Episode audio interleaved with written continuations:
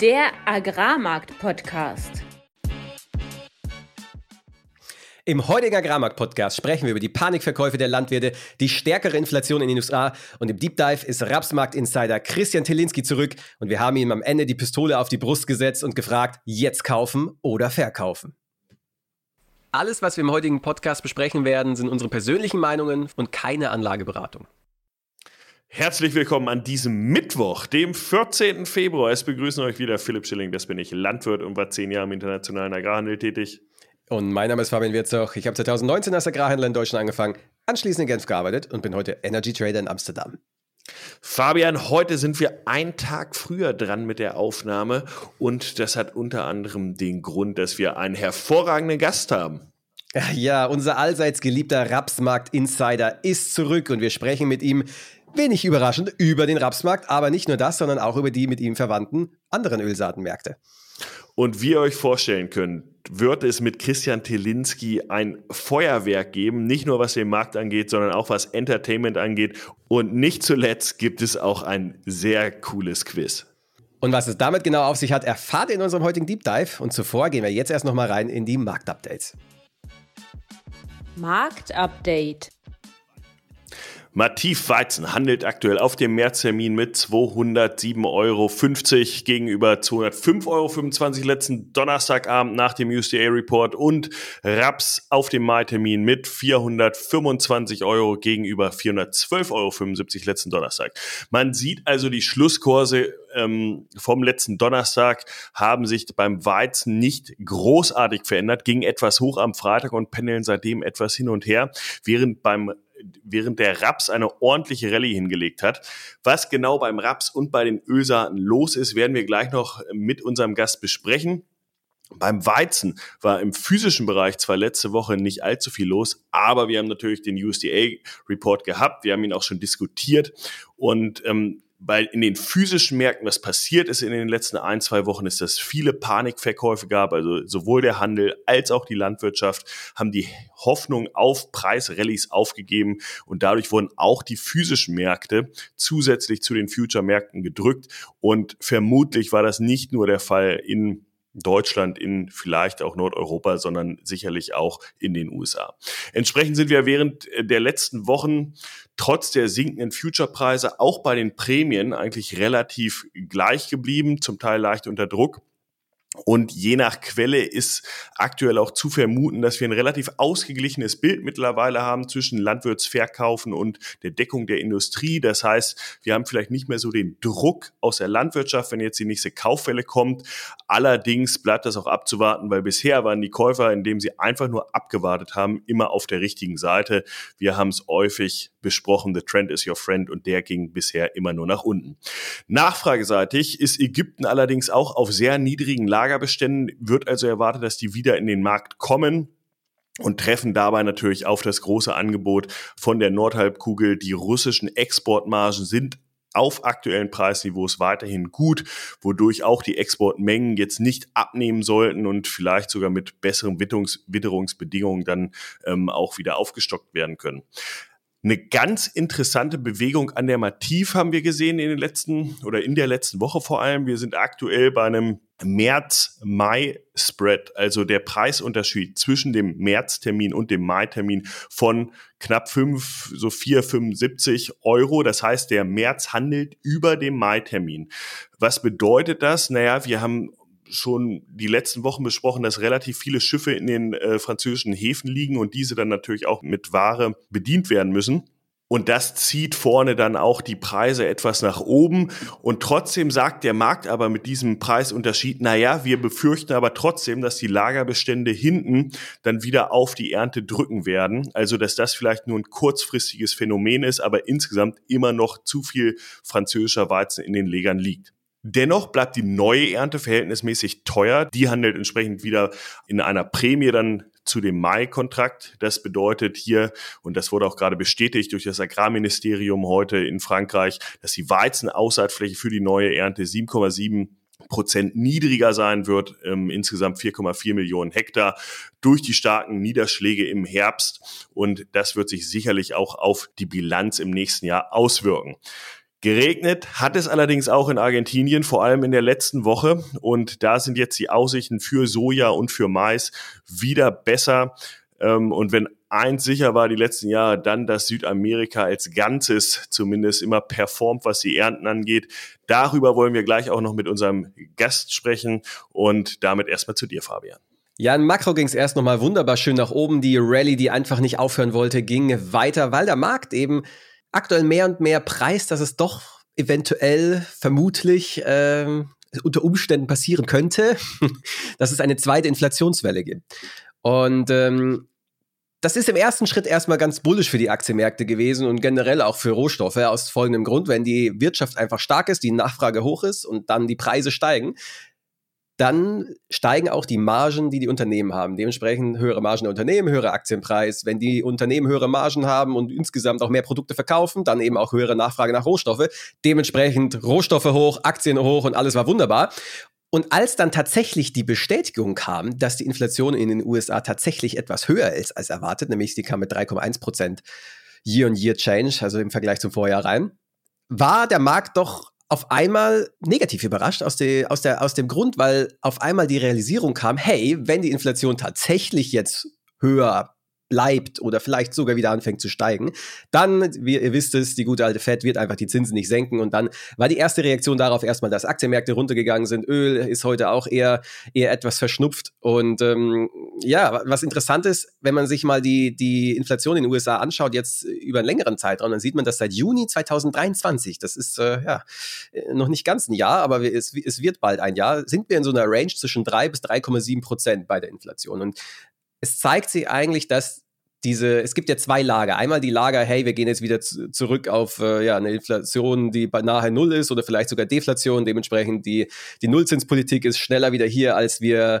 als, als ihr es euch vorstellen könnt. Und das andere Lager ist, hey, ja, wir haben aber so strukturelle Faktoren, die dafür sorgen werden, dass eben die Inflation weiter oben bleibt. Das ist einmal die hohe Staatsverschuldung und der unglaubliche Konsum des Staates, vor allem eben in den USA, der weiterhin eben den Konsum dann insgesamt gesamtwirtschaftlich am Laufen hält. Ähm, wir haben die Babyboomer, die in Rente gehen, das heißt eine Knappheit an dem Produktionsfaktor Arbeit, dementsprechend Gehälter werden weiterhin unterstützt bleiben, steigende Gehälter ist gleich steigender Konsum, ist gleich steigende Inflation.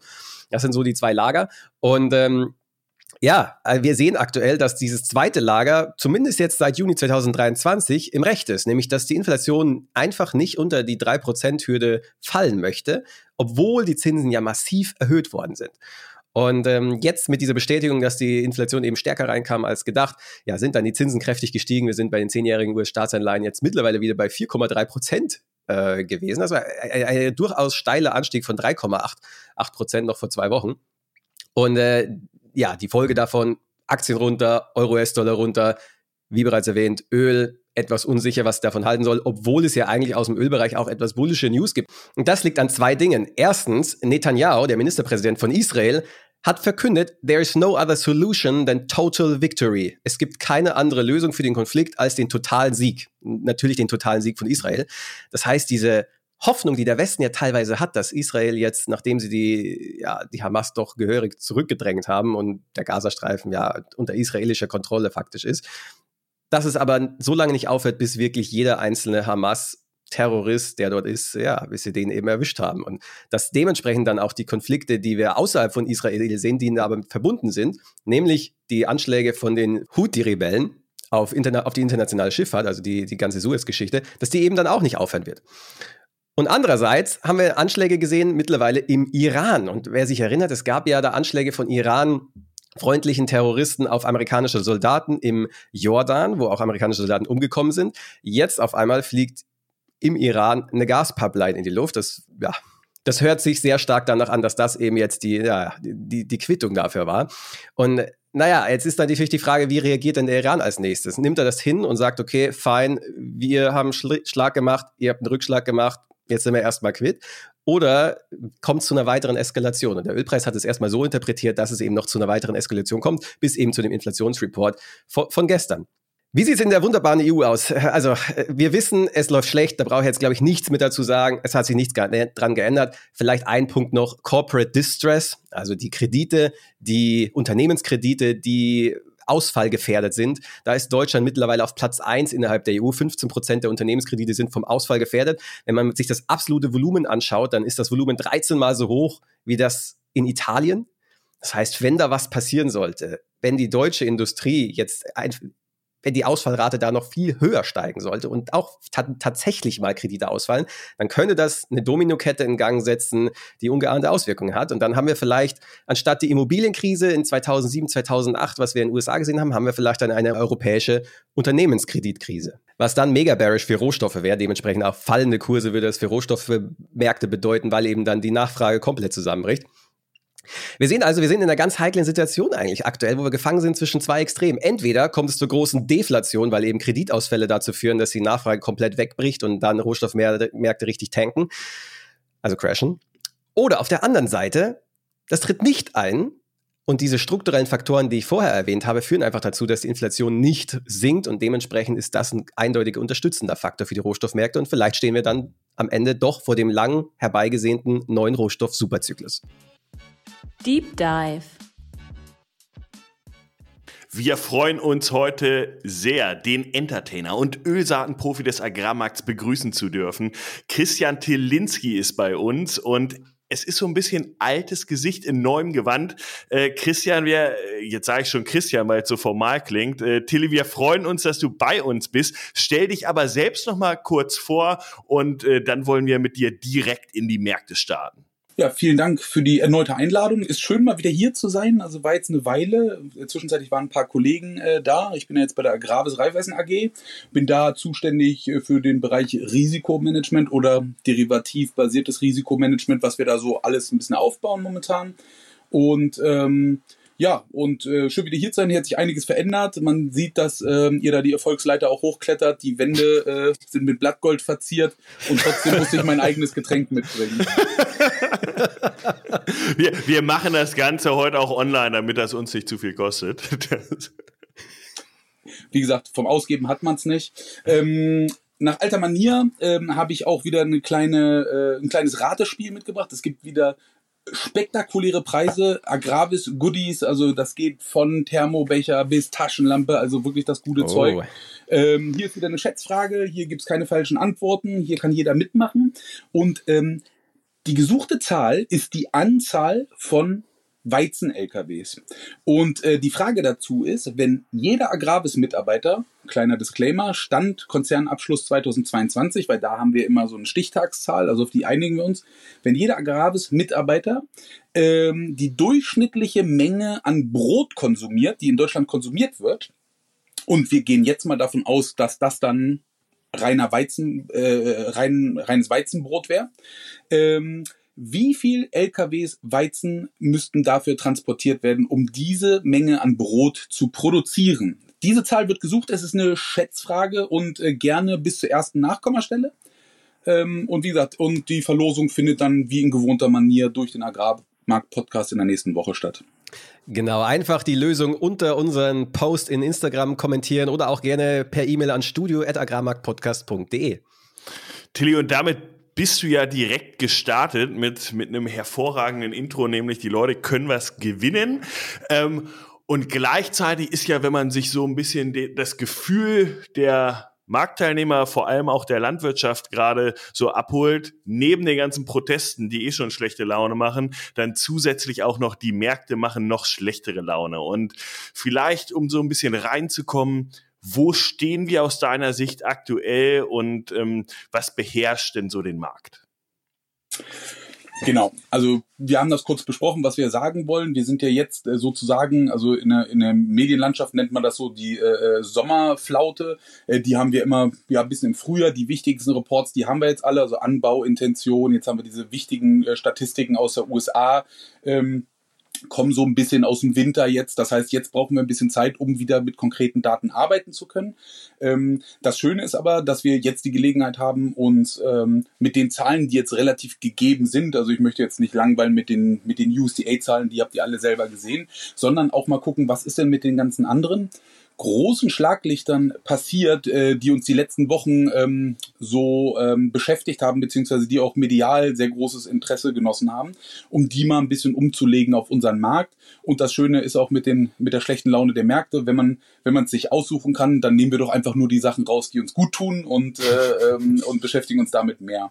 Also eins der größten Themen war, glaube ich, also wie gesagt, ich, auch nochmal für die Hörer, ich bin immer so ähm, ähm, aus, aus, aus Grundstellung immer so ein Ölsaatenmann, also alles ist immer sehr ölsaatenlastig. Ihr seid ja die Weizenjungs und ich denke auch, wenn ich mir die letzten drei Folgen anhöre, da ist da genug Content drin gewesen, da brauche ich jetzt nicht zu tief eingehen.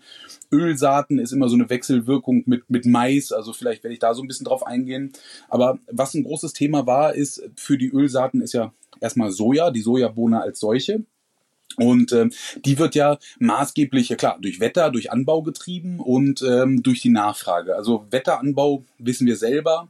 Ähm, die Wettersituation, ich meine, wir haben die letzten drei Jahre, drei Jahre in Folge La Nina gehabt und dann wurde ein katastrophaler äh, El Nino prophezeit, der irgendwie gar nicht so gekommen ist. Anfang der Monsunsaison in, sagen wir mal, Indien und äh, äh Südostasien ähm, haben wir so ein paar Effekte gesehen, aber jetzt, wenn wir das so ein bisschen ähm, übertragen auf Australien oder sowas, dann sehen wir ja ganz klar, dass das in dieser vollen Härte gar nicht trifft. Das heißt, äh, das klingt sogar, also meteorologisch, wenn wir uns die Wasseroberflächentemperaturen angucken, dann klingt das sogar schon ein bisschen ab. Und ich habe gerade heute Morgen noch gelesen, dass die ersten Leute auch sagen so, hey, äh, äh, wahrscheinlich werden wir einen frühen Wechsel wieder auf La Nina haben. Und das sind dann so die Sachen, die wir uns angucken müssen. Also wir haben natürlich den Aussaatreport gehabt der USA. Äh, das wissen wir. Das ging äh, zugunsten von Soja äh, und zulasten von Mais so ein bisschen. Ähm, warum war das? Weil das Preisverhältnis äh, zwischen diesen beiden Feldfrüchten, das ist ja das, was den Landwirt so ein bisschen antreibt, äh, war ganz klar äh, äh, ähm, bei 2,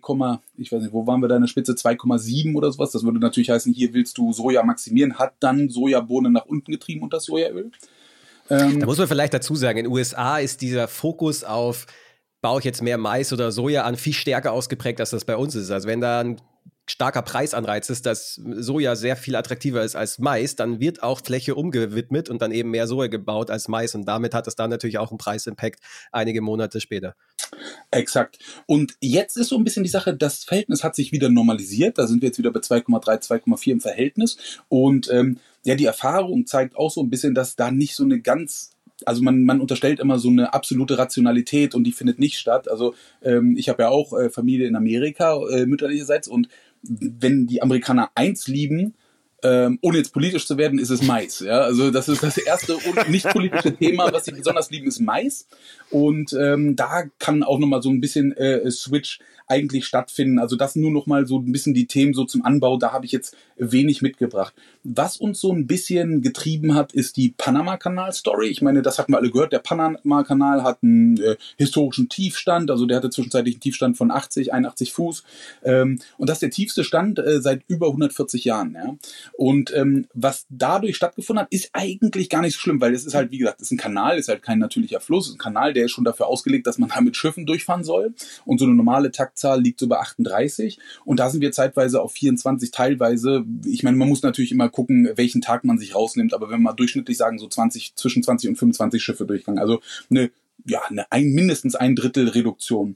Ähm, das hat dazu geführt, dass ähm, die Gebühren, die Abgaben, die äh, dafür notwendig sind, ähm, ja, äh, die liegen in normalen Jahren bei 30.000 pro Schiff und äh, die sind dann sozusagen in der Auktion äh, verhandelt worden und in der Spitze sind da 2,8 Millionen US-Dollar pro Schiff gezahlt worden. Was das für uns bedeutet erstmal, ist, dass ähm, in der äh, margensensibelsten, äh, in, in dem margensensibelsten Geschäft wie Getreide, ich meine, wir reden hier von Umsatzrenditen von ein, zwei Prozent, wenn, wenn das Leben gut ist, ja, ähm, dann passt natürlich sowas da nicht rein und dann kriegen natürlich Baumaterialien und andere Güter da eher einen Zuschlag, die sagen, wir haben so eine große Marge, für uns macht das nicht viel aus pro Container und wir, wir können das leisten. Das heißt, da preisen wir uns so ein bisschen raus. Ähm, für uns ist das wichtig, weil äh, wir, äh, beziehungsweise der Sojamarkt ist natürlich auf den Export nach China angewiesen. China importiert knapp 100 Millionen Tonnen Sojabohnen plus minus. Ähm, und äh, der größte Teil kam in der Vergangenheit aus den USA. In diesem Jahr hat die USA ein bisschen Pech gehabt und Brasilien Glück gehabt mit der Monsterernte, dass sie viel produziert haben und China konnte da ein bisschen was wegnehmen. Aber grundsätzlich ist das so eine Nadelöhrstelle für den Export auch für die USA. Du hast natürlich dann noch die Pazifikhäfen, aber wie gesagt, 50 Prozent der Ware wird über die, den Mississippi-Kanal in den Golf von Mexiko exportiert. Das heißt, das war schon so eine Stellschraube. Was ja jetzt die Frage aufwirft, wie sieht es denn eigentlich in China überhaupt aus? Weil jetzt, wenn zwar durch den Panama-Kanal nicht viel Ware durch kann, China aber wenig importiert, dann ist es ja am Ende eigentlich egal. Exakt. Also die Importe in China laufen fantastisch. Also die sind auch gelaufen. Und für China war natürlich das Gute. Ich meine, wir hatten das in der früheren Folge, wo ich wieder, hatten wir mal besprochen, dass die einen Fünfjahresplan hatten, äh, vorletztes Jahr, dass sie dann auch in jedem Jahr äh, nach dem Luna-Fest, was eigentlich jetzt auch wieder ansteht, so ein bisschen so die Agenda fürs Jahr vorgeben. Was ganz klar immer war, ist, äh, wir wollen äh, weniger Sojaschrot einsetzen, wir wollen effizienter werden. Warum wollen sie das? Weil sie sich ein bisschen freischwimmen wollen von der USA. Ähm, das hat im letzten Jahr gut funktioniert, weil Brasilien einfach so massiven Überschuss hatte. Aber was zwischenzeitlich auch stattgefunden hat, und das ist, ähm, glaube ich, ein Riesenhebel, ist, ähm, dass äh, sie ja in 2023 ähm, Testversuche gemacht haben mit, äh, mit genmodifizierten Sorten für Sojabohnen und Mais und eine Sorte äh, äh Baumwolle, aber das lasse ich jetzt mal außen vor, auch wenn es eine Ölfrucht ist.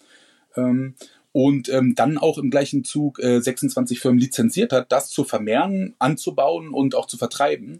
Und ähm, für 24 geschätzt wird, dass die ähm, äh, wahrscheinlich äh, ja, knapp 1,5 Millionen Hektar, also geteilt zwischen äh, Mais und Soja, selber anbauen wollen. Und ich denke, das ist eine gute Initiative, selbst auch unabhängiger zu werden. Nun sieht es ja auch wieder so aus, dass Brasilien ähm, eine große äh, Ernte erwartet.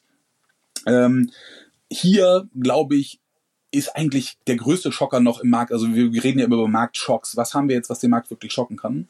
Da, da muss ich mal kurz einhaken, weil wir, weil wir ja bei China äh, und der Nachfrage gerade waren. Und, und du sagtest ja, die China-Nachfrage ist aktuell gut. Gleichzeitig sehen wir, dass die äh, Schlachtungen für Schweine extrem hoch sind, äh, da die Bestände also abgebaut werden, was ja natürlich auch negativ für die Nachfrage sein könnte. Und das mit den Gensorten, nur damit man das auch mal den langfristigen Effekt versteht, könnte halt relativ dramatisch sein, weil wenn man jetzt zum Beispiel in den USA auch mal guckt, wir hatten ein sehr trockenes Jahr 2023. Wir hatten sehr niedrige Schätzungen, was die äh, Erträge angeht und sind am Ende bei relativ hohen Erträgen gelandet.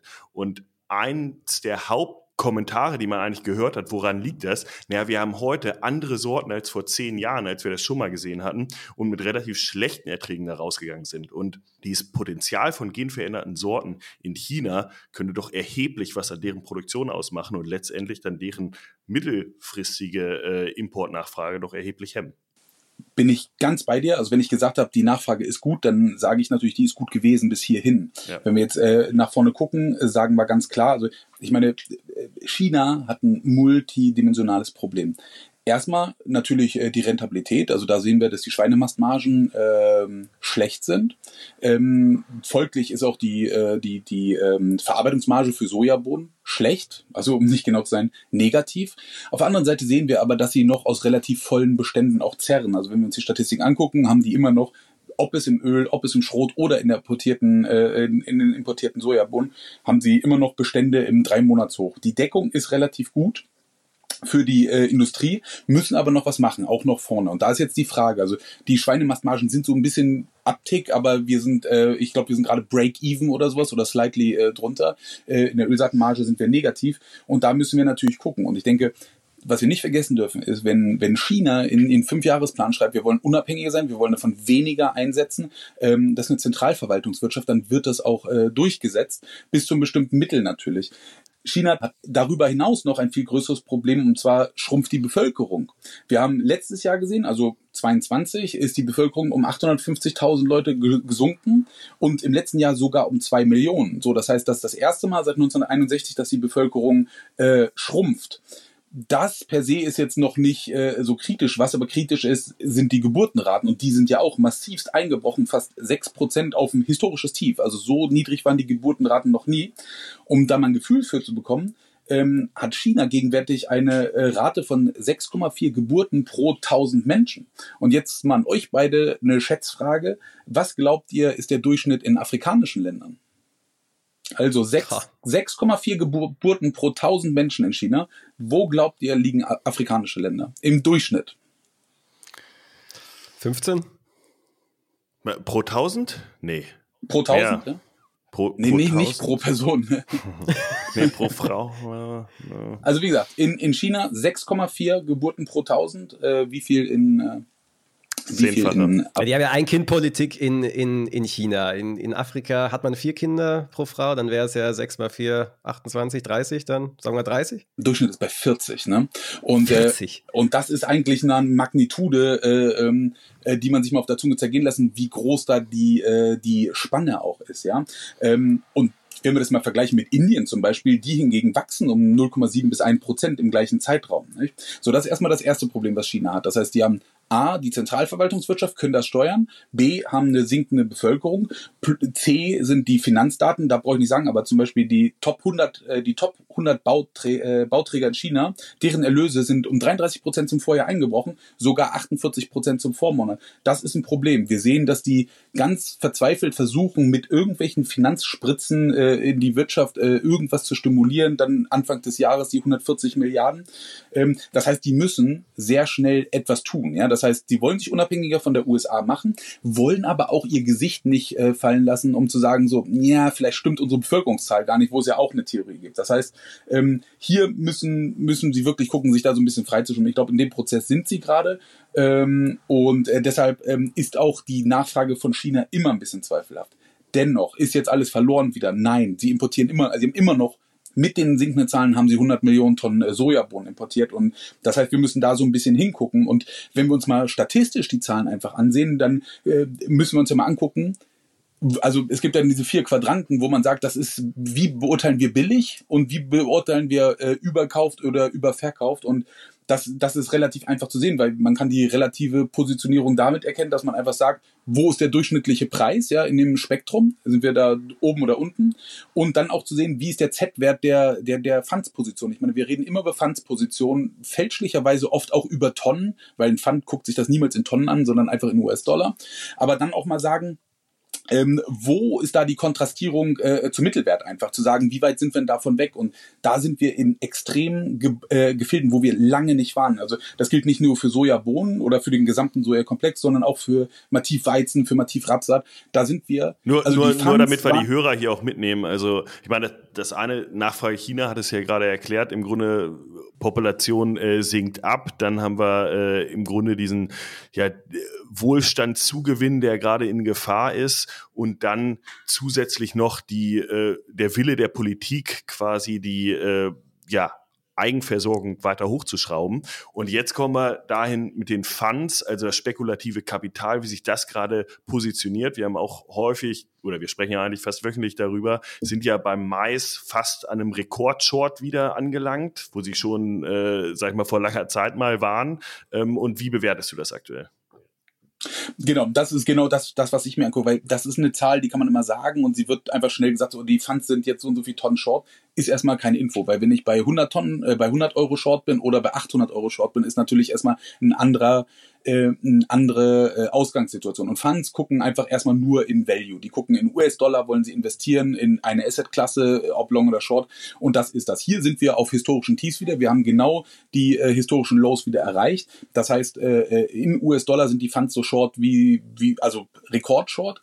Ähm, aber auch der Preis in der 24 äh, äh, Monatsspanne ist auch im absoluten Lowpunkt. Das heißt, hier haben wir natürlich jetzt äh, Potenzial und das predigen wir schon seit ganz lange, ähm, äh, dass wir sagen, die Funds sind short, die Preise sind short, irgendwann kommen sie, aber werden sie auch, also es wird passieren, ähm, bloß wir brauchen einen Katalysator dafür und den müssen wir finden, was der Katalysator ist. Also ich habe gerade gesagt, Panama Story wollte ich nochmal abschließen, das ist so ein Thema, was uns getrieben hat. Ähm, da, da wird nicht mehr viel passieren. Äh, China-Nachfrage ist ein bisschen fragwürdig. Ich meine, wir, wir, wir können das alles sagen mit den Sojabohnen, ähm, dennoch haben sie die Bestände. Aber wenn du dir die Maisimporte anguckst, das ist ja intergalaktisch gewesen. Ich meine, Mais ist natürlich weniger signifikant die Importe äh, als Sojabohnen, aber da haben wir theoretisch die gleiche, ähm, die gleiche Argumentation zu sagen, GMO, bla bla bla. Ja. Und da haben sie ja 2023 wie viel? 27 Millionen Tonnen importiert. Und hier auch wieder das große Fragezeichen, ähm, dass sie allein äh, äh, fast die Hälfte davon oder sagen wir mal neun Millionen Tonnen allein nur im November und Dezember importiert haben. Das muss ja auch einen Grund haben. Das machst du ja auch nicht, wenn du sagst, okay, wir wollen unabhängiger werden, wir brauchen das nicht. Und Brasilien ist so sehr, sehr günstig. Und das ist so ein bisschen das Thema, was wir haben. Also China können wir nicht lesen, die ganzen Zeichen stehen nicht gut. Und das wird auch der Grund sein, warum die Funds jetzt erstmal sagen, so, hey, warum soll ich die, ja, wir wissen, dass wir in diesem Quadrant viel zu billig und viel zu dolle verkauft sind. Bloß wir brauchen Katalysator, um das wieder hochzuziehen.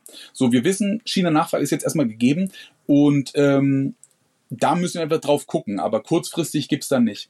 Ich denke, die großen Sachen sind, ähm, ja, also wenn wir uns die USA angucken, müssen wir da nochmal auf die Wirtschaft auch gucken. Ich meine, wir, da habt ihr jetzt letztens drüber gesprochen und auch in eurem Post habt ihr das gemacht, dass die FED wahrscheinlich im März äh, die Zinsen nicht annehmen wird, aber ähm, die Wahrscheinlichkeit ist da sehr gering, aber pff, trotzdem müssen sie jetzt erstmal mit einer Maßnahme kommen, auch ihre Bilanz zu reduzieren. Ich meine, das haben sie natürlich von, von ihren äh, 9 Billionen sind sie da jetzt schon ein bisschen runtergekommen. Aber da, das sind ja, ich meine, was heißt denn das, wenn die Fett da runtergehen muss? Das heißt, dass irgendwo, irgendwo weniger ausgegeben werden muss. Und äh, ich meine, wenn wir uns die Schulden in der USA angucken, ich habe das mal runtergebrochen, wäre auch eine gute Schätzfrage gewesen, obwohl die kann man relativ schnell googeln. Ich meine, die USA hat gerade 34 Billionen US-Dollar Schulden. Also das ist eine 34 mit 12 Nullen. Ja? Oder 34.000 Milliarden. Also einfach nur ein besseres Gefühl dafür zu bekommen. Das ist mehr als das kumulierte Bruttoinlandsprodukt von China, Deutschland, Japan, Indien und England zusammen. Das müssen wir uns mal angucken. Ne? Ja, und das heißt, die bezahlen eigentlich pro Tag zwei Milliarden US-Dollar Zinsen darauf. Das müssen wir uns mal vorstellen, was überhaupt da gewuppt werden muss. Das heißt, das sind 30 Prozent der gesamten Einnahmen. Das ist natürlich für so einen Fund, der sagt so, boah, das ist ziemlich kritisch. Äh, äh, das würde eine Monsterrezession bedeuten. Wie wahrscheinlich sie ist, ist eine andere Frage. Ähm, dann müssen wir natürlich auch, das ist immer die eine Seite, die Fiskusseite, aber dann müssen wir natürlich noch die Nachfrageseite angucken, was so ein bisschen ähm, die Verbraucher sind. Da sehen wir aber auch, dass die Hauskreditzinsen ähm, äh, oder die Nachfrage nach Hauskrediten gesunken ist auf ein 30-Jahres-Tief, äh, obwohl die Zinsen runterkommen. Das ist auch ein sehr, sehr äh, schwieriges Zeichen. Die Zinsen kommen runter, trotzdem geht die Nachfrage weiter runter. Ähm, oder auch ähm, ja die Kreditkartenschulden einfach oder die Delinquenzen da drauf äh, massiv runter. Ja, wir, wir, sehen ja im Grunde genommen, dass die Wirtschaft in den USA einfach unfassbar stark ist und obwohl wir den stärksten Zinserhöhungszyklus ever hatten, die Wirtschaft juckt, der, die Wirtschaft ist es völlig egal. Der Arbeitsmarkt ist noch stark, die Nachfrage, der Konsum ist stabil. Ja, Industrieproduktion in den USA ist auch ein bisschen schwächlich, aber äh, kein Vergleich zu Europa.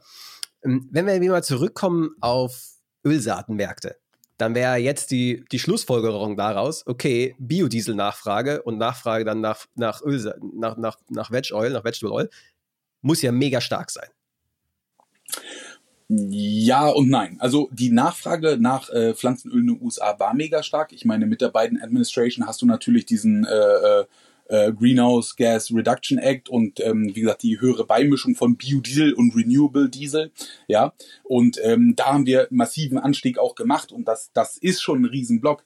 Bloß was wir jetzt auch gesehen haben, ist, ich glaube, darauf war auch ursprünglich die Rallye, die wir gesehen haben am Ölsaatmärkten beziehungsweise den Sojamarkt, ein bisschen darauf basiert in der USA zu sagen, hey cool, dann geht jetzt mehr Soja in den Biodiesel einfach rein und äh, das ist gut.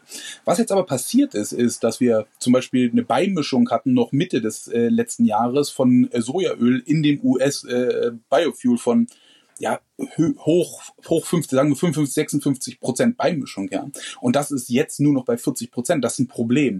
Warum ist das ein Problem? Ist, weil die Chinesen natürlich das ganze günstige HVO und sowas haben, was wir ja in Europa nicht mehr wollen, wo ja auch jetzt der äh, äh, europäische Zusammenschluss dagegen äh, geklagt hat und mehr oder weniger gesagt hat, so hey, das kann nicht sein, dass ihr so viel davon erzeugt und uns den Markt hier kaputt macht. Ähm, darauf gab es ja eine Reaktion vom äquivalenten Verband der Chinesen, die gesagt haben, äh, nee, dann ähm, dann importiert einfach nicht so viel, ihr macht euch den Markt selber kaputt. Ähm, da wurde natürlich wieder Einspruch eingelegt und jetzt hat die Europäische Kommission auch gesagt, okay, wir nehmen das ernst und untersuchen das. Ja, haben aber auch ein Zeitfenster von 14 Monaten dafür angegeben. So was jetzt passiert ist, dass erstmal nichts passiert. Also für dieses, für dieses, äh, für diese ablaufende Kampagne, sage ich jetzt mal 22, 23, ist wenig zu erwarten einfach. Wahrscheinlich, wenn irgendwas kommt, dann können vielleicht rückwirkende Ma Maßnahmen noch in irgendeiner Quote, wie auch immer, gemacht werden. Hilft uns jetzt erstmal nicht. Und der Asiate hat natürlich jetzt auch gesagt, beziehungsweise der Chinese, hm, da, da könnte es Probleme geben, dann muss sich das Zeug woanders hinfahren. Ja, rate mal, wo das hingefahren hat. In die USA. Trotzdem sehen wir ja, dass äh, in der EU jetzt gerade gecrushed wird wie Sau, muss man sagen. Also Biodiesel-Nachfrage nach Rapsöl ist sehr stark. Kam ja auch dadurch, dass Raps im Verhältnis zu anderen Ölfrüchten einfach auch günstig war. Wie ist jetzt die Situation? Ich meine, die Crush-Anlagen laufen, äh, der Import aus der Ukraine läuft auch noch. Nicht uneingeschränkt, weil irgendwann sind die Überschüsse dort auch endlich. Ähm, und wie gehen wir jetzt auf das letzte Quartal zu im Jahr? Also du hast absolut recht, die Papiermargen sind alle gut in der Wertschöpfungskörper. Das war die ganzen letzten Male, wo ich hier war, war das ein bisschen die Argumentation. Das war auch die Argumentation von, von Jost Schlieb, der bei euch, äh, das ist bei Graves der Ölsaatenhändler, ähm, Jost Schlieb oder wie er bei uns genannt wird in, in äh, Hannover, äh, Jostradamus. ähm, liegt daran, dass er immer, immer ein ganz gutes Händchen für den Markt hat. Aber am Ende des Tages gibt es Verzerrungen. Es gibt Verzerrungen im Markt. Es gibt vielleicht auch für einen selber kognitive Verzerrungen, dass man Sachen falsch wahrnimmt. Ähm, die Realität ist aber äh, die Wert, äh, Wertschöpfung und die findet ja statt. Also ich meine, die Verarbeitungsmargen für die Ölsaatenfabriken in Europa sind gut. Ähm, sie waren deutlich besser, aber sie sind immer noch deutlich über den vollen Kosten. Also wir reden hier von 50 Euro pro Tonne. Jetzt mal äh, gibt es natürlich Anlagen, die besser sind und welche, die schlechter sind. Aber was das natürlich sagt, ist, ähm, dass ähm, das kein Wert ist, wenn du, sagen wir mal, 100 oder 150 Prozent deine vollen Kosten deckst, dass du da die Mühle nicht abschaltest. Warum solltest du das machen? Darüber hinaus hast du das Phänomen, dass die ganze Kapazität wird ja nicht äh, äh auf dem Promptenmarkt gebucht und sagen, okay, heute haben wir so viel produziert, das müssen wir jetzt kaufen und verkaufen, sondern das sind ja langfristige Sachen. Gerade aus dem Lebensmittelbereich werden 24 Monatskontrakte, 12 Monats, 6 Monate, 9 Monatskontrakte machen. Das heißt, die guten Margen, die wir die letzten drei Jahre eigentlich hatten in der in der Ölsaatenverarbeitung. Äh, äh, ähm, die sind da, die sind in den Büchern ähm, und selbst wenn sie nicht in den Büchern sind, hat man immer noch äh, jetzt äh, einen sehr guten Deckungsbeitrag. Das heißt, okay, die Nachfrage ist also da von den Ölmühlen. Wo geht das Produkt hin? Ähm, ich lasse Schrot jetzt mal außen vor, aber ähm, weil das hat, das hat den Absatz in der, in der europäischen Mischfutterindustrie.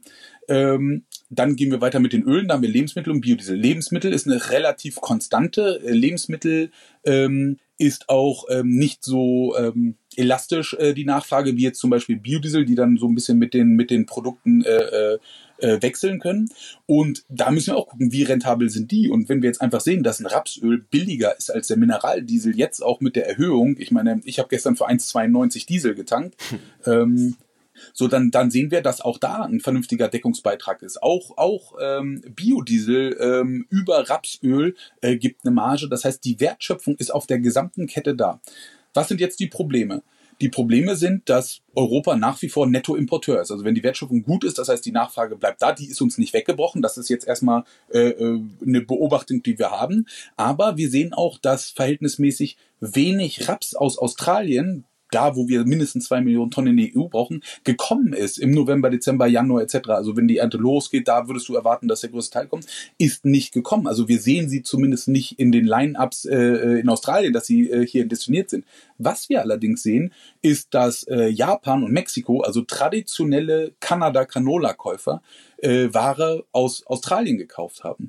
Und da ist jetzt äh, die Frage, wie verhält sich das? Also die Wette war ja, sagen wir mal noch, für die Februarandienung an Amativ hey, äh, wir müssen das haben. Äh, die Ware, die gekauft worden ist in Australien, ist abgesichert worden auf den Februartermin und da wird es Druck geben und das muss sich auflösen. Was passiert ist, ist, dass es sang- und klanglos äh, äh, ausgelaufen ist und keine größeren Störungen in den Markt gegeben hat. Im Gegenteil, der Markt ist runtergekommen.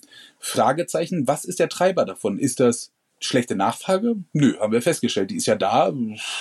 Wenn du Geld verdienst, das ist, äh, Adam Schmidt hat das gesagt, wenn du Geld verdienst, dann machst du es.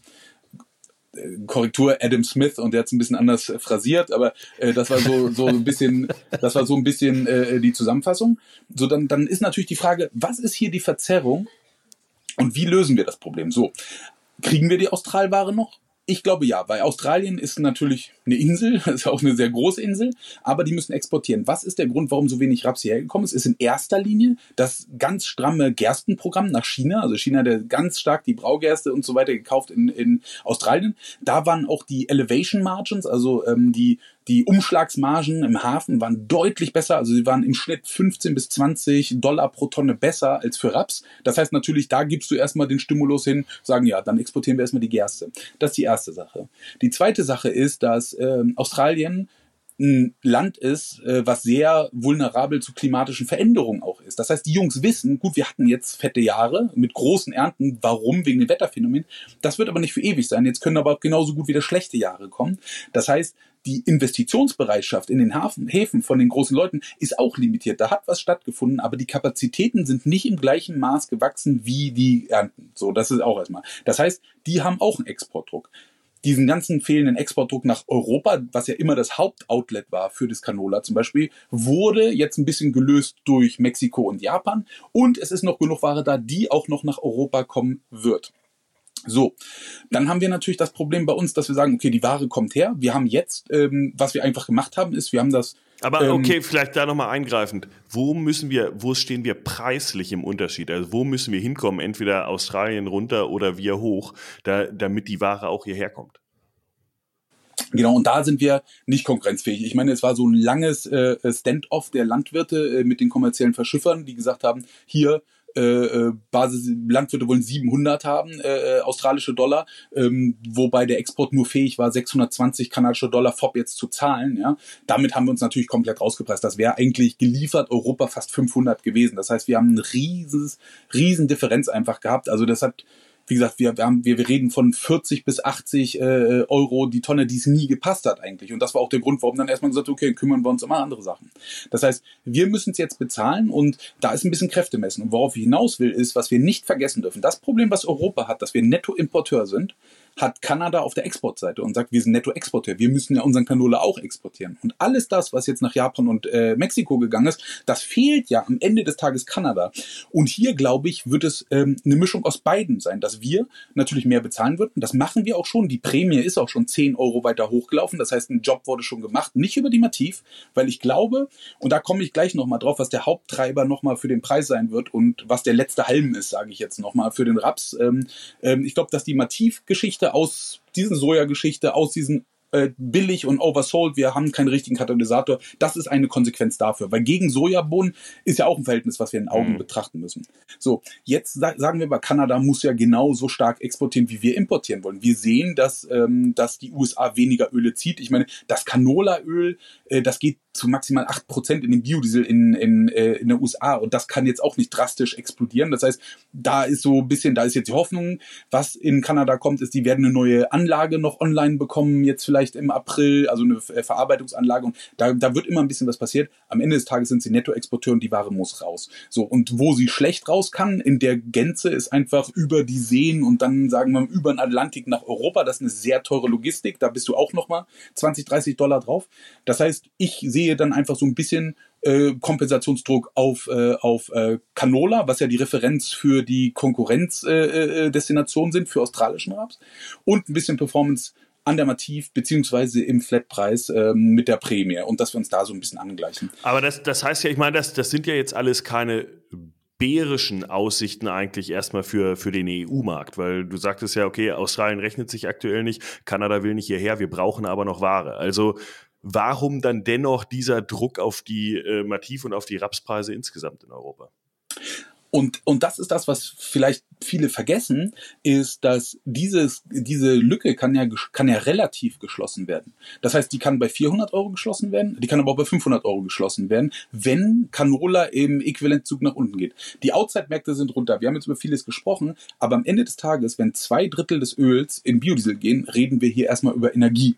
Und da war natürlich dolle Druck drauf. Also wenn wir uns einfach Röhl angucken, ich meine, da haben wir auch komplett so ein bisschen äh, äh den, den, den, den ja, einfach die Lesfähigkeit des Marktes verloren, weil OPEC und OPEC Plus, was eigentlich früher das Maß aller Dinge war, du hast dir die OPEC-Kürzung angeguckt und konntest darauf schließen, die haben einfach gar keine richtige Relevanz mehr. Warum? Weil mehr Mitglieder verlassen den Verbund. Ich glaube, der letzte war Angola, die raus sind. Ähm, und die Entscheidungen sind jetzt nicht mehr, dass wir sagen, wir als OPEC haben oder als OPEC Plus haben beschlossen, dass wir so und so kürzen wollen oder so und so unsere Förderung festlegen, so wie es traditionell war, sondern die sagen jetzt so, die Entscheidung liegt jetzt bei den Mitgliedern und ist eine freiwillige Kürzung. Und wenn du dir allein Saudi und äh, Russland anguckst, und nur um das mal zu verstehen, äh, die zusammen ein, ein Viertel der Weltölförderung ausmachen, ja, äh, äh die haben ja gesagt, wir führen unsere Kürzung von insgesamt 2,5 ähm, Millionen Fässer pro Tag weiter fort.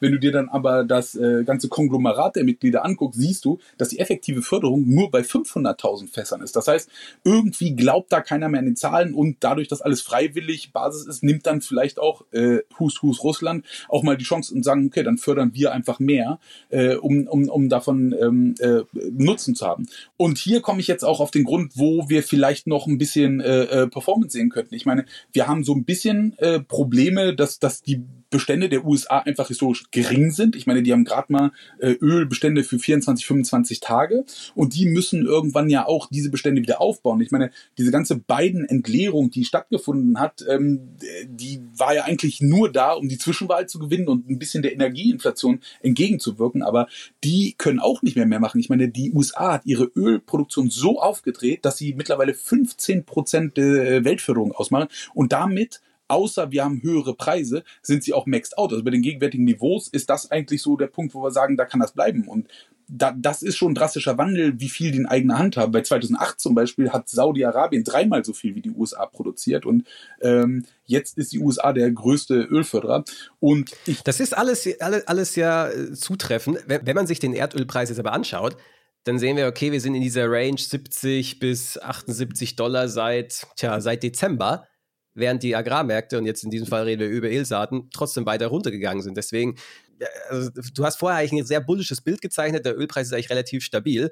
Warum, warum verkauft der Markt dann trotzdem weiter ab? Ist es der Landwirt, der einfach konstant hier verkauft und jetzt wahrscheinlich das Low verkauft hat, bevor jetzt die Rallye beginnt? Also für, für mich nochmal ist es die extreme Positionierung der Funds auf relativ niedrigen Niveaus, die sagen, wir brauchen Katalysator. Solange der nicht kommt, äh, hast du eigentlich äh, nur die Ängste, die vorherrschend sind. Ich meine, lass uns da einmal noch über BRICS-Staaten reden. Ich meine, die BRICS-Staaten ist ja auch so eine große Drohgebärde, wo die Leute sagen, okay, die BRICS-Staaten schließen zusammen, die hebeln so ein bisschen das System aus, wir haben Angst. Ich meine, die Frage ist ja auch mit diesen ganzen Sachen, die wir besprochen haben für die USA, warum zum Teufel ist der US-Dollar noch so stark auch, nicht? Und äh, solange diese Zeichen nicht geklärt sind, ist einfach immer äh, so eine Grundstellung Angst. Ich meine, ich meine, wir haben die BRICS-Staaten, wir haben den Mittleren Osten Konflikt und diese Sachen haben natürlich komplettes äh, Entladungspotenzial, das auch zu katalysieren solange es nicht eintritt, ist aber auch ein bisschen die Angst der großen Wirtschaftskrise aufgrund der schlechten äh, Konjunkturzahlen aus den USA und China. Also was Deutschland äh, lange Jahre in Europa war, der, der kranke Mann ist, ist China für die Welt eigentlich. Und wenn das passiert, ich meine, China fragt 50 Prozent der, der, der Ölimporte nach, ja, so von wegen, wenn die nicht mehr da sind, haben wir ein Problem. Also ja, und zusätzlich, äh, ich hatte dich ja vorhin unterbrochen, wo du gerade Richtung Südamerika schwenken wolltest. Und äh, du sagtest ja schon, wir müssen die Relativmärkte auch betrachten. Wir müssen quasi gucken, was machen andere Märkte. Und was ja runtergegangen ist in dieser Zeit, ist ja der Sojamarkt. Und äh, da reden wir ja primär über Brasilien, Argentinien und was da für Ernten auf uns zukommen. Und äh, vielleicht kannst du da nochmal deine Eindrücke zugeben. Also meine Eindrücke dazu, ähm, ich würde gerne noch die Ölgeschichte einfach abkürzen, ja. weil ich glaube, Energie ist einer der größten Sachen. Energie ist immer abhängig von Kon Konjunktur. Äh, da haben viele Leute Angst, deswegen ist er da ein bisschen getrappt. Wir haben Aufwärtspotenzial, wenn China ordentlich nachfragen sollte. Ich glaube, die BRICS-Staaten sind grundsätzlich äh, kein großer Risikofaktor, weil sie sich selber nicht einig sind. Also ich meine, das russische Süßöl Sokol zum Beispiel, äh, was einen relativ niedrigen Su Sulfurgehalt hat, also was wirklich gutes Öl ist, da haben zum Beispiel Indien ähm, ähm, ein Agreement, dass sie sagen, okay, wir kaufen das äh, von dir, äh, lieber Russe, äh, bloß als äh, für mich ist das äh, äh ein Zeichen, wie die BRICS gar nicht funktionieren, ist, dass die staatliche Firmen in Indien ähm, es wurde sich ja geeinigt, ähm, wir akzeptieren keine Rubel als Zahlungsmittel innerhalb der BRICS-Währung. Ähm, aber äh, Russland sagt auch, Rupien können wir auch nicht äh, akzeptieren, weil der Wechsel für uns als sanktioniertes Land so teuer ist, dass das gar keinen Sinn macht, weil wir kaum, kaum die Währung wechseln können. Lass uns doch auf den äh, chinesischen Yuan einigen auch gut. Ähm, das möchte aber Indien nicht mehr akzeptieren. Das heißt, warum vertraut Indien äh, China nicht mehr in dieser Währungsgeschichte? Als Krücke haben sie die, äh, den, den Dirham genommen vom Vereinigten Arabischen äh, äh Königreich.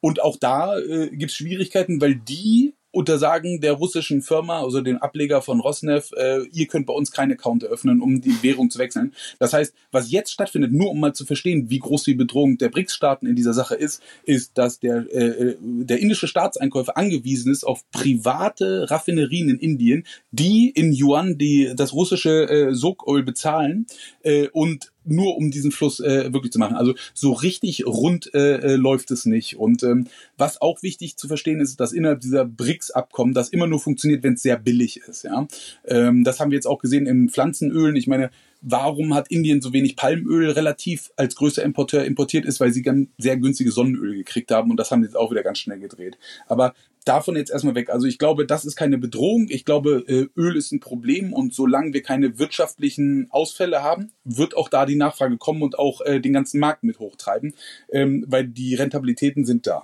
Das ist die Nachfrageseite. Die Angebotsseite ist jetzt eigentlich der größte Swing Factor. Wir haben ein bisschen über USA gesprochen, über ja über den Anbau. Jetzt was auch mit diesen äh, frühen möglichen La Nina passieren kann, ist es dann, dass es ja auch viel zu nass in den USA sein wird, was ja auch immer dann zum verzögerten Mais aussaat. Also wir haben so ein paar Stories, aber das ist nichts, was man jetzt wirklich äh, äh, beziffern kann.